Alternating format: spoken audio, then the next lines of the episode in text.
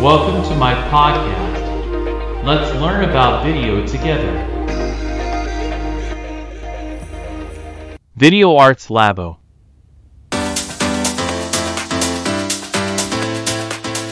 皆さんこんにちは。ビデオアーツラボのさくです。この番組では神奈川県にある小さな町から映像制作に関する情報を中心に毎日配信しております。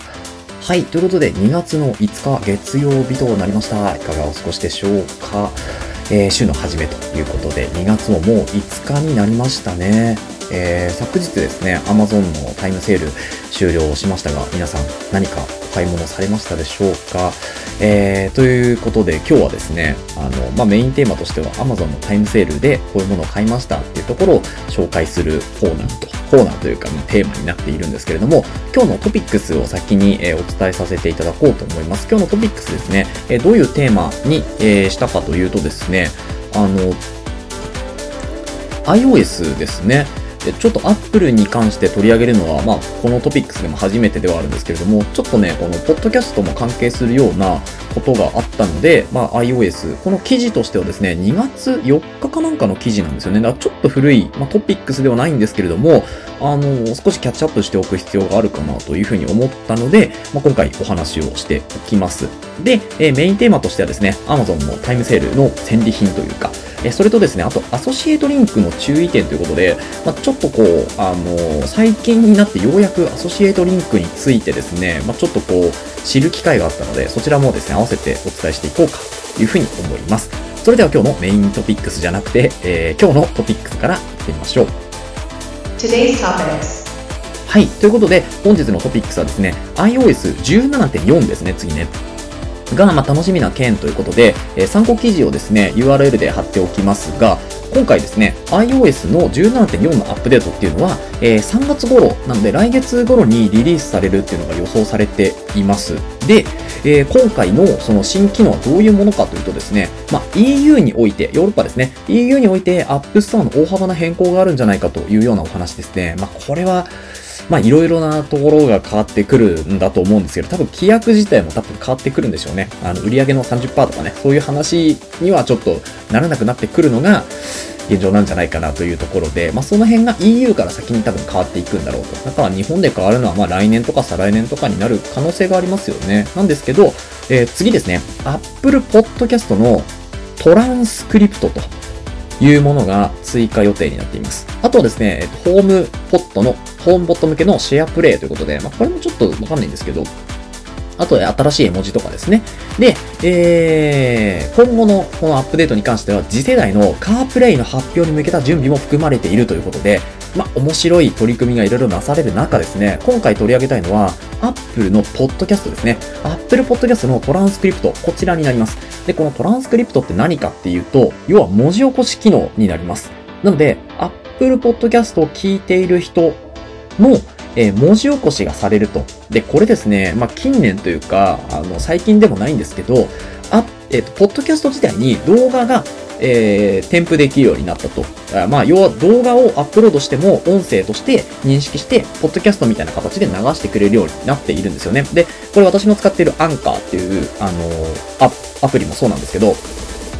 なので、今現状、ダヴィンチリゾルブっていう動画編集アプリで、ポッドキャストを撮って、動画の MP4 形式に変えて、変換して、えっ、と、この、アンカーの方にアップロードしてるんですよね。で、アンカーの方でどういう風に形になるかっていうと、今までは MP3 だったので、まあ、WAV とか MP3 で音声だけのものだったんですけど、今回はアンカーに MP4 で入れたことによって、動画で見ることもできるわけですよね。うん。まあでもその見るための動画としては私あんま作ってないので、ただ単にこう、バックミュージックと、えー、ちょっとこう、背景、バックグラウンド入れて流れるだけっていう形なんですけど、ここに Apple Podcast の場合は文字起こしが自動的に追加されていくというようなお話ですね。で、多分最初これ英語からなんだろうなとは思うんですけれど、まあ日本語も多分ゆくゆく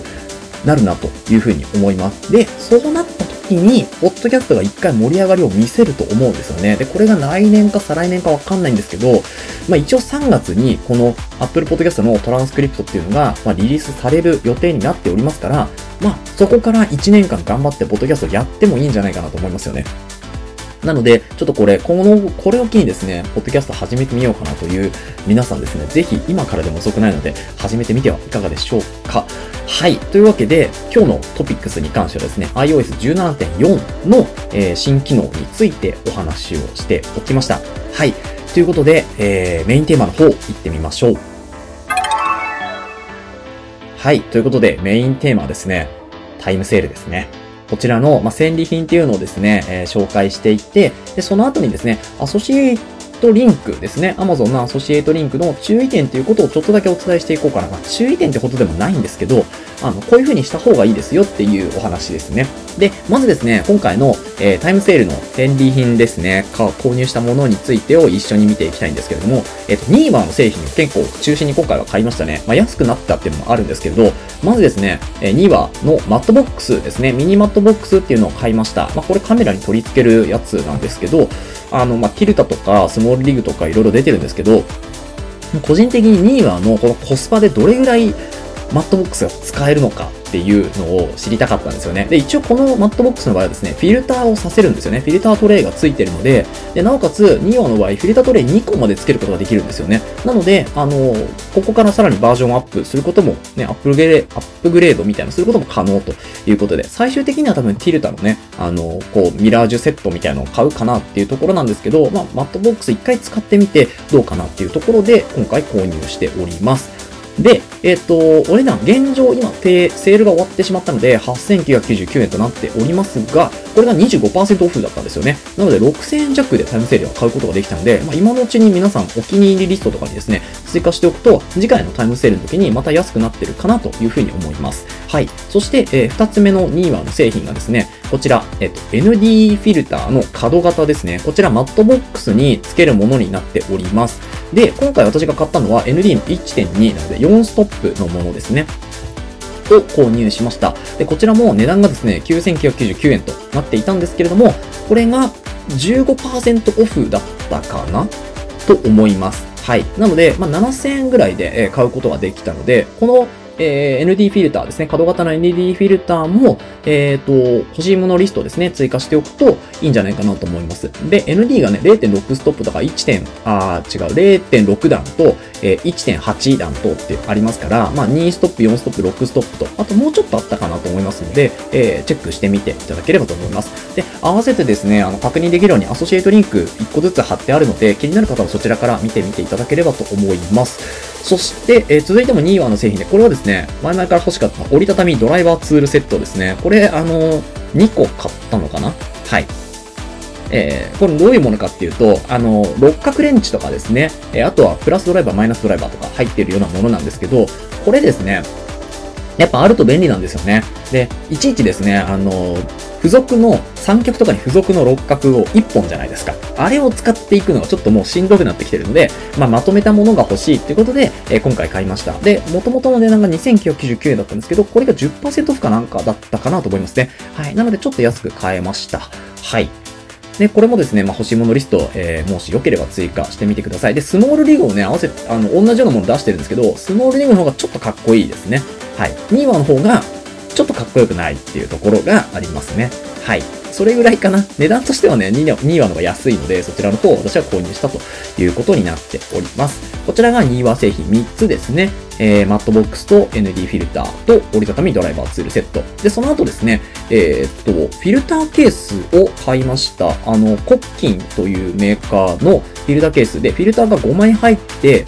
えー5枚入るフィルターになるんですけど、これですね、あの、ND フィルターの角型ですね、角型のフィルターが入るような、えーそういうこうポシェットみたいなのがついて、ポシェットっていうか、あの、ケースがついてるんですね。このケースと別にもう一個ついていて、えっ、と、値段がですね、いくらだったかなこれ。あ、現在在庫切れって書いてありますね。あ、これはもう在庫が切れてしまってるので、多分ね、3000円とか4000円だったかなと思います。はい。ちょっと値段が確認できなくて申し訳ないんですけれども、それぐらいだったので、まあ在庫また復活するかなと思いますから、あのー再入荷の目処立っておりませんって書いてありますけど、一応リストにね、追加しておくのも一つかなと思います。これ結構良かったなと思うので、ちょっと届いてからまたレビューしたいなと思います。そして続いてですね、えっ、と、続いての製品は、え K&F コンセプトが出ている 77mm のレンズ保護フィルターを購入しました。こちらも結構安かったので、えっ、と、元値が3660円なんですけど、もうちょっと多分安かったかなと思いますね。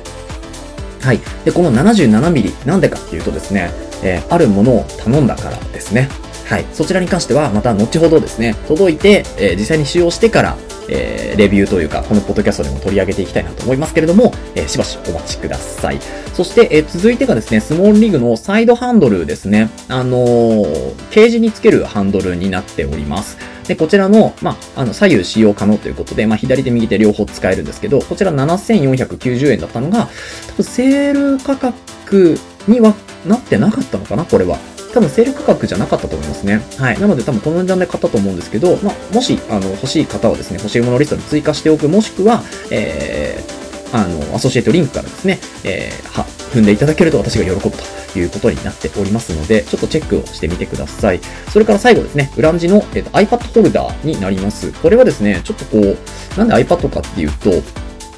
あの、モニターホルダーが欲しかったんですけど、まあ、そんなに大きいモニターも今ちょっといらないかなっていうところで、まあ、iPad の、えっ、と、ホルダーだと多分12.9インチまではこれいけるっていう形だったので、12.9インチの、まあ、外部モニターをですね、三脚に立てて、ちょっとクライアントさんとかに見てもらうようでですね、一応購入したものになっております。まだちょっと開封はしてないんですけど、こちらを使って実際にモニターを管理しながら、えー撮影するっていうところの機会があればですね、そちらまた合わせて、えーこちらのポッドキャストでもお伝えしていこうかなと思いますので、えっ、と、はい。そこはしばしお待ちくださいというところですね。はい。で、まあ、以上の、えー何点かを購入今回、えータイムセールでしたんですけれども、このですね、タイムセールで購入した私も今貼っているアソシエイトリンクですね。こちらを、まあ、貼る際のこう注意点というか、まあ、こうした方がいいよっていうポイントになるんですけど、あのですね、今まで、えーこのポッドキャストでずっとアソシエイトリンク貼ってきたんですけど、やっぱこう売り上げというか、まあなかなかこう購入につながらない部分が結構あるなと思っていたんですけれど、ようやくその理由が判明しまして、なんとですね、このアソシエイトリンク、えっ、と、アプリから行ってもですね、アプリからリンクを踏んでも、一回ね、ウェブを介さないといけないという、すごく手間のかかるリンクなんですよね。なので、あの、ブログとか、えっと、ウェブページからアソシエイトリンクを踏んだ場合は、そのまま Amazon のアカウントで経由して、えーそう、商品にたどり着くんですけど、結局、えーネットでログインをしてない人ですね。ネットで Amazon ログインしてなくて、アプリからログインだけの人はですね、どのみちアソシエイトリンクを踏んだとしても、あのーウェブでログイン一回し直さなきゃいけないんですよ。ここが手間なんですよね。なので、ここで離脱をしてしまうというところがあるっていうのをですね、ようやく気づきまして。なので、やっぱりアソシエイトリンクに関しては、ブログとかですね、ウェブ媒体から、えー、ご案内した方がですね、あのー皆様の、こう、スムーズなお買い物ができるというところになりますので、このアプリからですね、あの、アソシエイトリンクを踏んでもらうっていうのがなかなか難しいよというようなことがですね、ようやく気づきました。なので、ちょっと私もここ工夫してみようかと思います。なので、今回の、ま、タイムセールで買ったものとかっていうのを、えブログに上げる際にですね、ブログを作るとしたら、